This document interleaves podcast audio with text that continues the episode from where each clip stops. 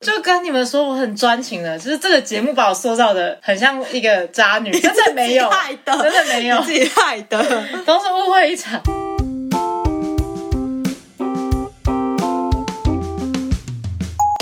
Hello，大家好，我是学学。我有点不讲名字了，你知道今天你是不是觉得是太长了？嗯，对，平常都讲没关系。，我是蕾蕾，我还是有记得。好，你知道蝴蝶扎几次眼睛才会学会飞行吗？你真的很靠北人，你是想铺这个梗，所以是硬要红红。我跟你讲，我偷别人的梗啊，就是纽约没有斑马。我今天听他们讨论王力宏的歌，嗯然后他们就会认真在探讨蝴蝶眨几次眼睛才学会飞行，啊，所以是几次？零次，因为他没有眼睑。赶紧，超无聊的那。下一句是什么？蝴蝶眨几次眼睛才学会飞行？下一句是什么？烟火洒满了天际是，不是？不是，不是，你乱乱歌了。夜空洒满了星星，有哦几颗能落地？对，几颗？零颗啊！你看，情歌王子都在写骗人的情话。哦，对啊，所以他才会是红啊红渣男。要讲什么？啊？你不是要讲他的事情吗？对婚姻啦，这期聊一下婚姻啦。哦哦然后婚姻我主最近大家那个王力宏，这让我想到一件事情，他遇到他老婆的时候，不是那个老婆还很年轻嘛？嗯嗯，到底几岁是可以正确判断我可以步入婚姻？你不觉得现在民法上面写十八还二十？嗯，太早了，结婚这件事吗？对，太早了。但我觉得也不能这样讲啊，因为以前人是真的很早啊。我都二十六岁，我还像个小朋友一样，我完全没办法理解，像我这种心智的人如何可是可你要想。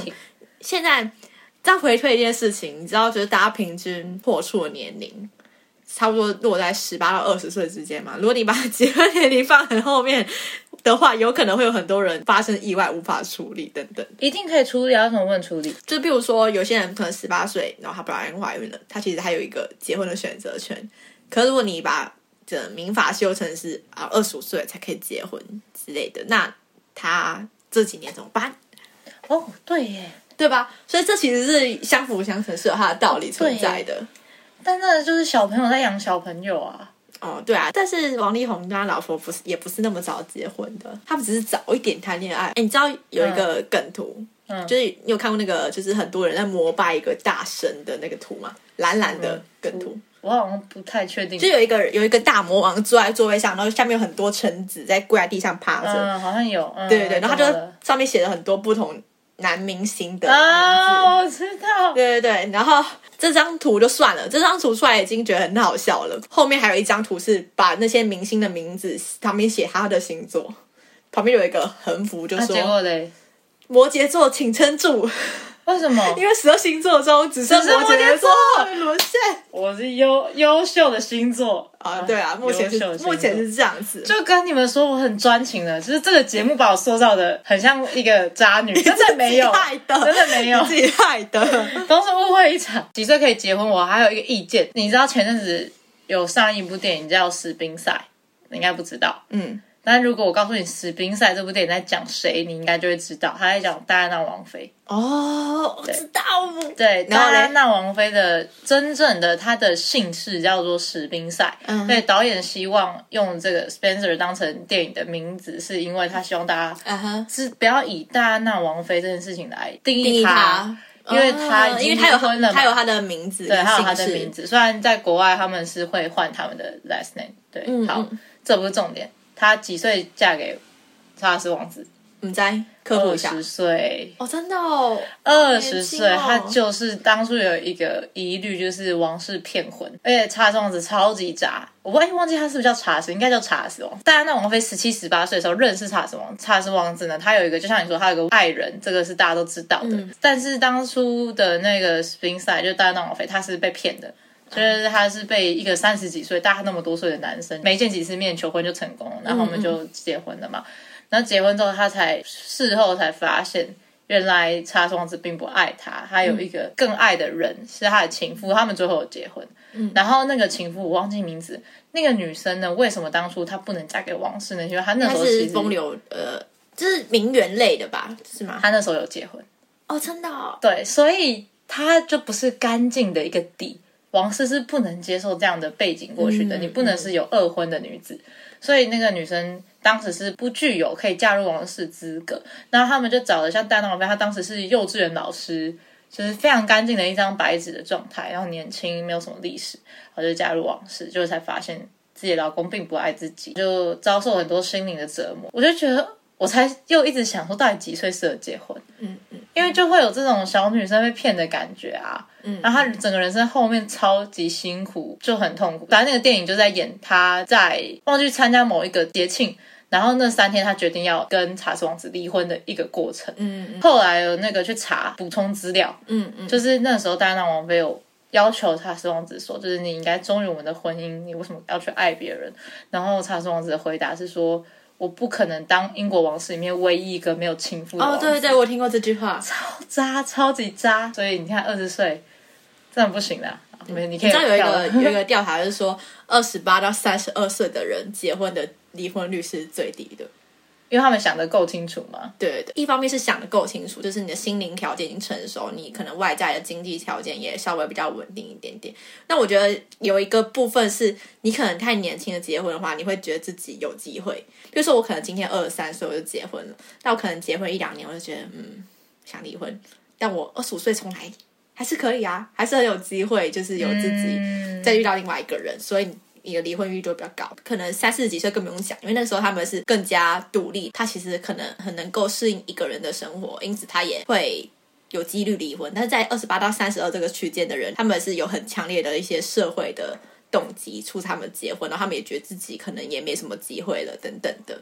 所以他们这个区间的人结婚是最不会离婚，嗯，这很酷呗。太好了，我会注意。好现在要迈，准备迈入二六了。啊，有你还有两年的时间，没有，还有还有很多年啦。一开始讲这个主题，其实有一方面跟我现在的工作有关系。我在我应征这个公司的时候，他在一零四上面就写说，本公司生生育灵气非常强，对有怀孕或是结婚了的同仁都非常的照顾，这样子。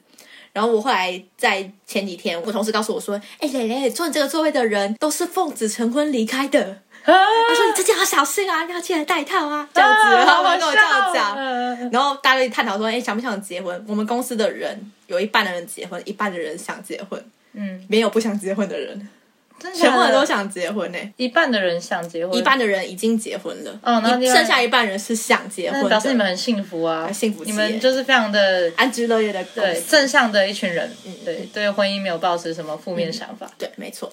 然后那天我们就在讨论说，如果有一天啊不小心怀孕的话，就是是否会考虑立马结婚？如果是你你跟你男朋友讨论吗？我跟我同事哦，啊，跟我男朋友我也会讨论。不会你你说你不会讨论，还是你不会结婚？不会结，你的理由是什么？诶，还是你觉得就我还是小孩，小孩带小孩？对我有点担心，我以后养小孩会变成怎么样？因为我就是一个，你对自己的教育部分还没有那么有信心我觉得我是一个很幼稚的人，哦。所以如果我带小孩，真的会是小孩带小孩。但我觉得这个幼稚好像可能到三十岁都不会改变了，所以我有点不知道怎么办。第二点是，我觉得因为我现在没有对象，嗯，所以我更不可能去想这个问题啊。总是以前会想过吧？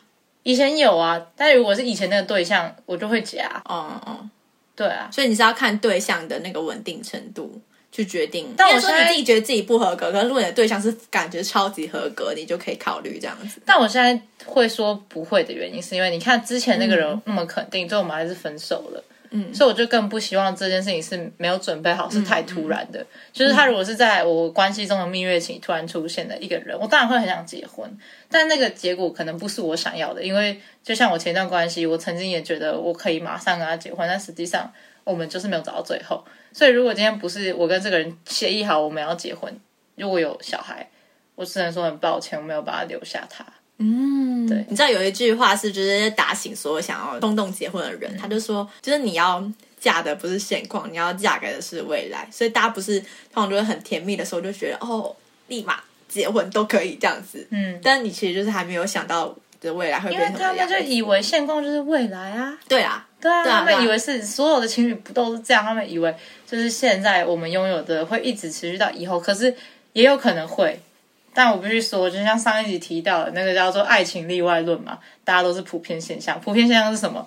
另外一部电影《蓝色情人节》，你有看过吗？没有，你说，它是一个蛮难过的故事啊，男主角也很有名，但我现在脑死忘记他的名字。那个演了他恋人呃，我知道，那个男主角，但忘记名字了。蓝色情人节在演说那对情侣夫妻，然后他们进入人生婚姻中的危机时期，所以这个丈夫呢，他就决定要去开房间，想要重拾一些激情，结果大失败。然后电影就不断穿插两个部分，一个是过去很甜蜜的时光，一个是现在他们糟糕的状态。想要去汽车旅馆，然后还是找不回激情那种。啊我觉得我有看过，好，没关系，你继续说。好，你又觉得你每一部都觉得你有看过？其实他在演的东西，就是在他们很甜蜜、很甜蜜的时候，他们的问题就已经存在。他们可以忽视那个问题，是因为他们可能很相爱，就像我刚刚说的，他们以为永远都会是那个样子。但其实实际上生活不断前进，呃，再帅的帅哥都会变成秃头，然后再有才华的人一事无成就没有赚到钱，然后养家的重担可能就是在妻子身上之类之类的。哦，所以以前那个风趣迷人，随便你想什么玉树临风这种的 形容词，对，在这个人身上都都消失消失了，消失了。他已经是一个老秃头了嘛，在这个情况下，再怎么努力，他都换不回这个妻子对他的爱情了。嗯，对，所以这部电影他其实没有演很多，就是这样而已。他一直在演这个东西，就演了一整部。最后就是这个男主角就问那个他老婆说：“我到底要怎么努力，我才可以成功挽救我们这个婚姻？”嗯，然后那个女主角说：“我们做不到，我们做不到。哦，然后还没有停哦，电影停在哪一幕？电影就切，他不是一直在切来切去，切来切去吗？他电影就切到他们两个结婚的时候，嗯他们最幸福，决定结婚，然后就是亲吻的那个时候。对，当初他们都觉得这个就是永远，嗯，但实际上回到现实，太多需要考量的东西，又把一段爱情消磨殆尽，这个就是哦，好想哭现实生哦！活这部片感觉很好看呢。可以看可以看。看我现在沉浸在那个情绪里面讲不下去了，Oh my god！哎，会不会讲完这个就劝很多要结婚的人不结？不会不会不会，我接下来讲的东西搞不好会会让你想结婚。好好好好好好那你听如果有一天你想要结婚啊，你觉得你想结婚的理由是什么？就想跟那个人一直在一起吧。那这样不一定是要结婚也可以达成啊，我想给他一个承诺，可以是一个理由。嗯，通常问身旁的人，他们回答的理由就会是哦，因为我们交往多年了，我想要给他一个嗯最烂的承诺是什么？承诺最最烂的理由是什么？年纪刚好到了。干，这真的超烂！我就是要说这个。对对对，但就是但这也是事实啊。我觉得女女生讲，其欸实我觉得蛮可以理解，因为就是会有一些身体上的限制。你说生育的部分吗，对对，因为大家还是会把生小孩跟结婚绑在一起啊。还有另外第三个理由，我觉得这应该是很多少女们的理由，就是我想要有一个完整的家，你有听过吧？哦有，我就是你我就是这个，我就是超典型的例子。就很多人小时候可能就是父母失和啊，或者是家庭破碎，因此就会有一些阴影，导致你非常想要透过结婚去有一个完整的家。可是在这个过程中，其实你是忽略了父母当初为什么会不和，想赶快成家而去，而忘记你要去审视那个对象是不是你值得托付终身的人。嗯嗯，嗯，所以这个问题就会一直不断的去巡回这样子。因为我有一部分时间，我一直觉得说，结婚跟生小孩其实就是我人生中一个最重要的任务，就是完成这两件事的时候，我我可以立马死亡。这样子，啊，对我就是觉得我这是我人生中最大的目标，这样子。但其你实成家立业吗？嗯嗯，不行啦，对啊，我看现在有在想一些别的事情啊，还是有别的需要努力的部分。反正就是三个想结婚的理由嘛，交往很久了，年纪刚好到了，跟想要个家，其实都算是蛮被动的。然后我就有看到另外一支影片，还看到很我看很多类似的影片啦，然后有统整出一些有关结婚的意义。你觉得结婚的意义是什么？结婚的意义哦，我之前听一个人说，就是他其实就是一个没有什么用的浪漫的 idea，这是浪漫吗？我觉得很浪漫，好结婚浪漫。但是我觉得那是可能是国外，因为你知道欧洲很多国家，他们的呃情侣开始不结婚了，哦，真的、哦，对，因为他们的男女朋友也可以签署一些法律上面有效益的条约，没错对。。但是在台湾的话，我觉得结婚的意义就是，嗯我真的有想这个问题，就是如果今天我不结婚，我会失去什么？就如果我真的孤老终生，没有人来帮我签名、欸，我今天要动紧急的手术，需要家属认同什么什么的，没有人可以保护我。所以结婚的意义是这个，然后这也是之前为什么同婚讲的这么沸沸扬扬嘛，因为他们也需要为自己的伴侣争取这样的权益，不然他们这些人都没有这样的权益。这样，对，你知道有一个科学，应该是不知道应该是什么学家，我我也忘记他名字。他做了一件很不浪漫的事情，他写一张结婚损益表，就是结婚，他包含他就写一个论文哦，就是结婚包含可能会有人帮忙做家事，这些很小很细微的事，他都有写进去。嗯跟不结婚会有怎么样怎么样怎么样。然后他最后得出的结论是觉得结婚比较好，所以他就跟他的好像是近亲吧，跟他表姐 A 玛结婚了，在这个损益表评估之下决定结婚的。好脏，这不是？但是他，但是我觉得蛮有趣的啊、这是一个多方评估。那我想知道表姐的心情是怎么样。我不知道，如果是我，我会觉得蛮有趣的。好 好，那我觉得结婚，大家其实也说不出来为什么要结婚啦。但嗯其实归咎就是他们其实会觉得，结婚代表着我有更多的决心跟安全感，不管是我以后老死的安全感啊，或是我财产上的安全感啊，或是一个庇护所的安全感。但其实这些其实的确是并非结婚才能体现的。嗯那我们就开始要想，什么事情是结婚之后我们才可以实践的呢？嗯用这个问题去判别我们到底要不要结婚。嗯，第一个是社会表达，譬如说，其实男友跟老公是不同层级的。我们想一个情境题，如果有一个你很重要的人，譬如说他可能是你的亲戚朋友、你的上司、一个非常珍视的朋友等等的，其实如果是男朋友的身份，你不一定会想要带你男朋友去见这些人，对吧？你想想看，男朋友跟上司，你应该不会想要带他们去见，就是见面。嗯，但如果今天他是你的老公，你就会觉得就好像可以了。好像看人吧。哦，像亲戚朋友的确有可能会见爸妈，但是你可能也不太会带你的男朋友去见其他更远方的亲戚，会耶，还是会哦。带过哎。哦，好啦好啦好啦，好啦 但我不排除一定会有这样的状况，但是会想带，可是你可能还会有一点顾虑，觉得好像是不是可以因为？他们看了之后，你这个就分手了，就不太好。对对对，但老公基本上你就是觉得可以嗯，这么做那个时候也是快要两年的时候带的啦。嗯嗯嗯嗯。对啊，然后另外一方面呢，其实就是如果你决定要跟这个人结婚的话，你要有一个决心，是你结过婚的话，你跟这个人是一辈子有关联性的。因为男朋友交往、分手就是可以穿过水无痕，但如果你结婚啊、离婚，其实就是都会有记录，记录或是你有一些相关的问题需要去处理，哦。或者你没有小孩，他永远都是小孩的爸爸等等，所以你一辈子都跟这个人有。但如果是跟男朋友生，那个也也会是小孩的爸爸。对啊，的确，那我们先把这个挂钩在一起，老公关联性比男朋友更强，这是绝对的。一定啊，因为你们对对我就讲这句话大概率是一起生活。对，没错。关于社会表达这个部分，就可以问自己几个问题：就是你会想要你这个对象，他不只是你的女朋友或者是男朋友吗？还是说他停留在这个阶段你就满足，甚至你现在就有点在考虑，呃，要不要跟他切了？有些人是在快要分手的时候决定结婚的，是啊，为什么？就是因为觉得结婚可以挽救一切啊。怎么会这样想？很多人这样想哎、欸，超多人这样想的。嗯，很多人你没有听过一个抉择题吗？我不是结婚就是分手之类的。那是因为他们想结婚吧？不不不，就大家都是刚好到那个，譬如说我们两个结婚，我们已经交往五年了，呃，但是我没有觉得我可能爱你爱到要结婚，但我又觉得现在不结婚好像不太对，所以我们不是继续走下去就是分手。哎、这个我没有办法接受哎、但是这是超多人的现实的。好，那你们这群人不要结婚。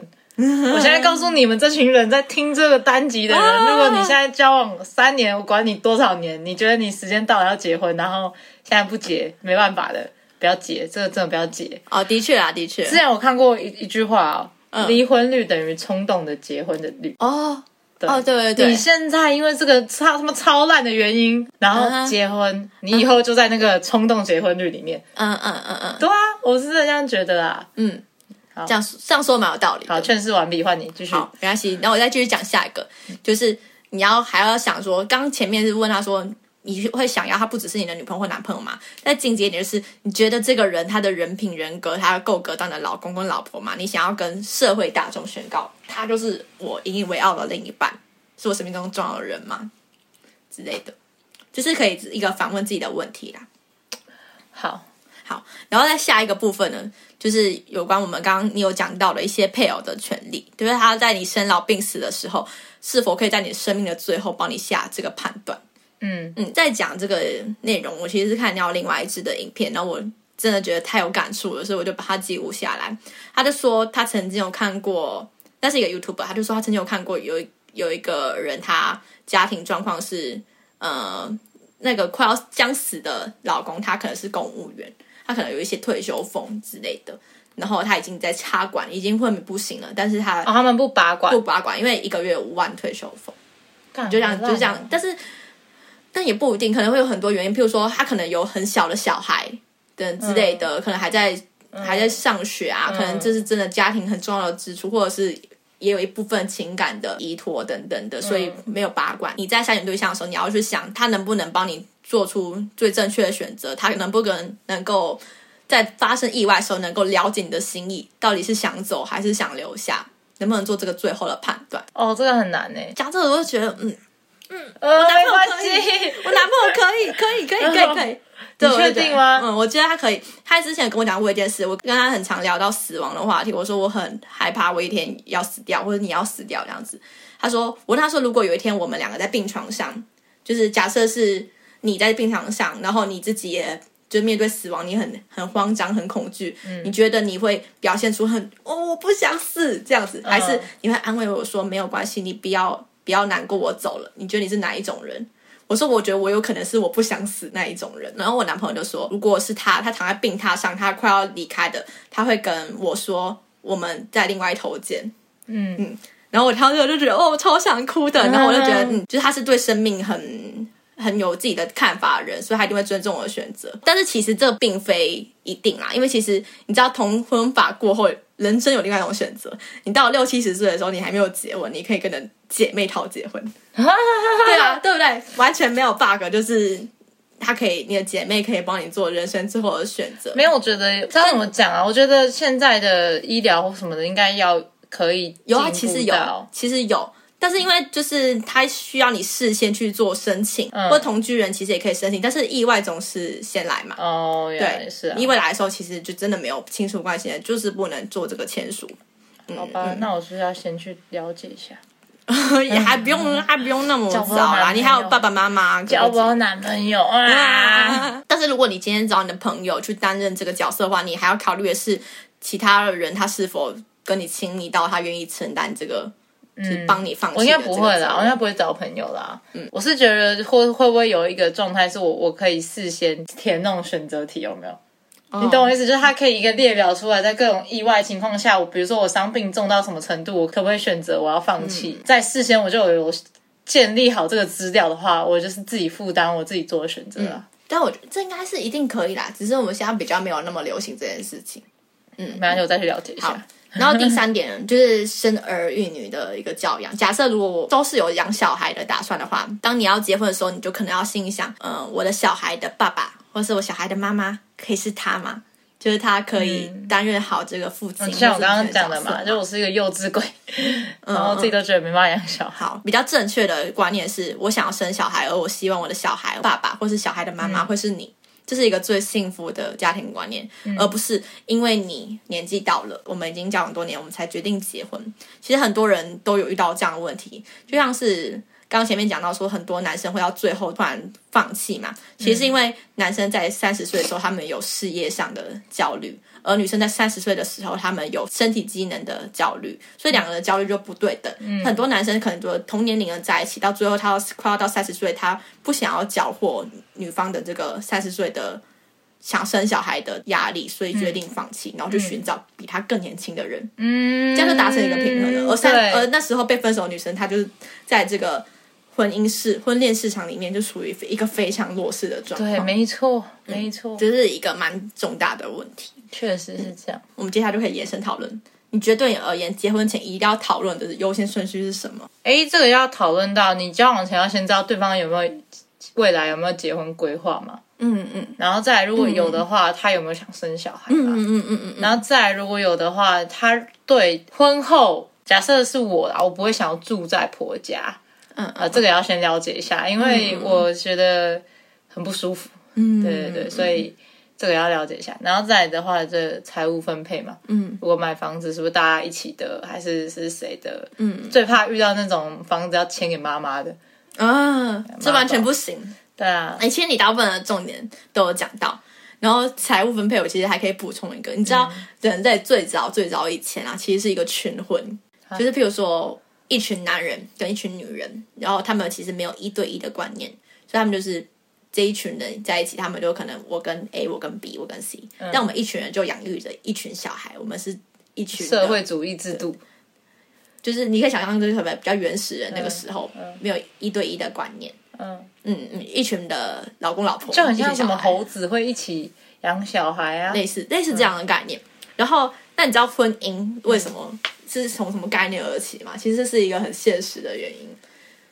为什么？没关系，我我解答。其实婚姻是从财产私有制这个观念盛行之后才有开始的。啊，真的哦，因为就是一群人，我们就没有办法框列自己的财产是什么了，然后我的继承要怎么去。就是我有三颗贝壳，你有五颗贝壳，但是大家，但是我老婆那么多个，我小孩这么多个，然后这小孩可能还是别人之类的，小孩就是看哪个爸爸有多一点贝壳就找哪个呃之类的，反正就是因为这太麻烦了，所以大到最后，大家为了要框住自己的财产，所以开始有明确的婚姻关系去定义，然后就开始有一对一或者一对多的这个观念开始盛行，然后有了财产私有制跟继承制，嗯，所以其实婚姻跟财产是完全脱离不了关系的。哦，所以我的误会很大，我以为它是一个人类浪漫的想法，所以才有的。嗯 No，完全是一个 现实的主义。权力跟社会地位跟金钱的那个对啊没。错。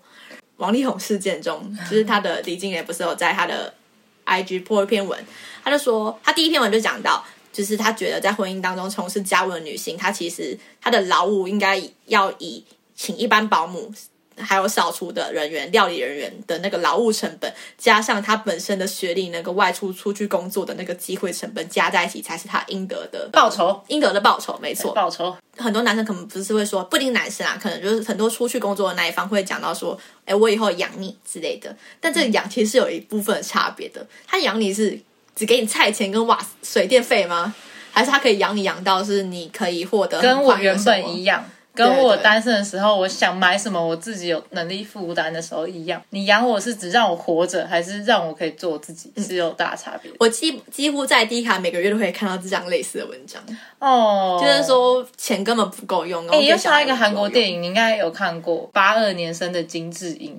哦，我有听过，我听过。因为那个电影啊，他就在讲说韩国有个文化，就是他们很多韩国可能跟日本很像，就是他们步入婚姻之后开始就是养育小孩，然后在这个养育小孩的这群女性就会被社会瞧不起，觉得他们是吸食男性的，吸血鬼，对，然后但是实际上这些人根本就是像刚刚那个红红的老婆，呃前妻说的一样。就是他没有得到他应有报酬以外，他还要勤俭持家，保持良好的形象，不能像一般的呃，比如说外出上班的社会女性一样打扮的漂漂亮亮，然后过自己的生活，还要被这样被大家这样子被社会起，唾弃。对，非常的糟糕这样。嗯，我有看过那部，啊，没有，我有听过这一部，但还没有真的看过。但他在韩国被禁播，你看这个社会这么病态成这真样真，的太不友善了。最后要到一个结尾的一个纪录片，嗯，就我看到一部纪录片的访谈，但我还没看到那个纪录片内容，我应该会去看，叫做《幸福定格》。嗯，他是一个台湾的纪录片导演，叫沈可尚，他用七年的时间拍了八对夫妻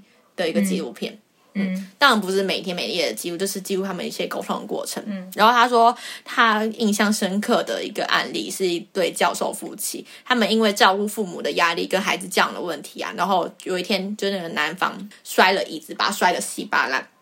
但太太当下其实并没有发怒跟反反击，在她的那个访谈过程中，她说，其实，在那一零点一秒的瞬间的时候，她第一个想到的东西是，此时此刻发怒的丈夫跟此时此刻失控的丈夫，他并不是真的真心想要对他吼叫啊发怒，而是他其实是在哭求我的帮助。哦，嗯，他讲到这个时候，我就觉得哦，好震撼哦。然后导演就说，他那时候认知到，原来爱情它其实他在被各式各样的经验堆叠而成的时候，它可以变成一个比爱情本身还要更伟大的东西。它其实是淬炼成一种生命中更亲密的一种很强大的关系。羁绊，对，就是我已经对你了解到，即便你做了就是社会中无法认可的事情，可是因为我非常的了解你，我知道你心里在想什么，所以我没有像社会一样这样责怪你。他想做的是这件事情。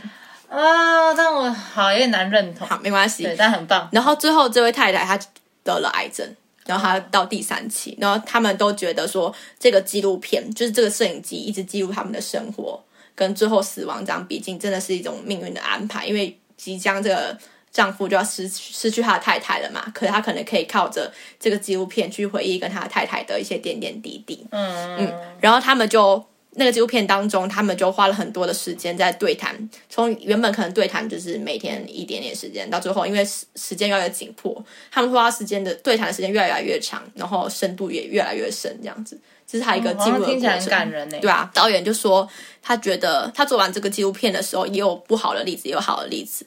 但他看一下，他觉得爱情啊，跟婚姻最大的杀手其实就是沉默。他对婚姻的解释并不是只有爱，他觉得婚姻关系更像是一个合作伙伴的关系。就是朋友啊。合作伙伴跟朋友还是有一点不一样。他说，如果我们有一天合作不愉快了，就是指我们相处不愉快，那我们就坐下来讨论看看吧，看可以怎么样，可以让我们的相处是更愉快的。可是我一直觉得最好的情人就是他是你最好的朋友，哦，对啊，对啊，我也是类似啦。对啊，但是他的可能意思就是再少一点点意气用事，所以他才用合作伙伴的关哦更系去。效率导向一点。对对对，好，这边就是结尾啦。祝大家，诶，如果你是因为年纪到了，或是其他奇奇怪怪，我觉得很瞎的理由，就不要结婚。需求会生气。虽然我也是不能拿你怎么样，但我就是觉得不能接受。好，好那如果你是因为你真心相爱，然后刚刚我们讨论到以上几个问题点，你都深刻考虑过，觉得没有问题，我觉得你就可以结婚。那十年后有问题，我不负责任。所以祝大家幸福，好夜市哦，好啦，就这样啦，拜拜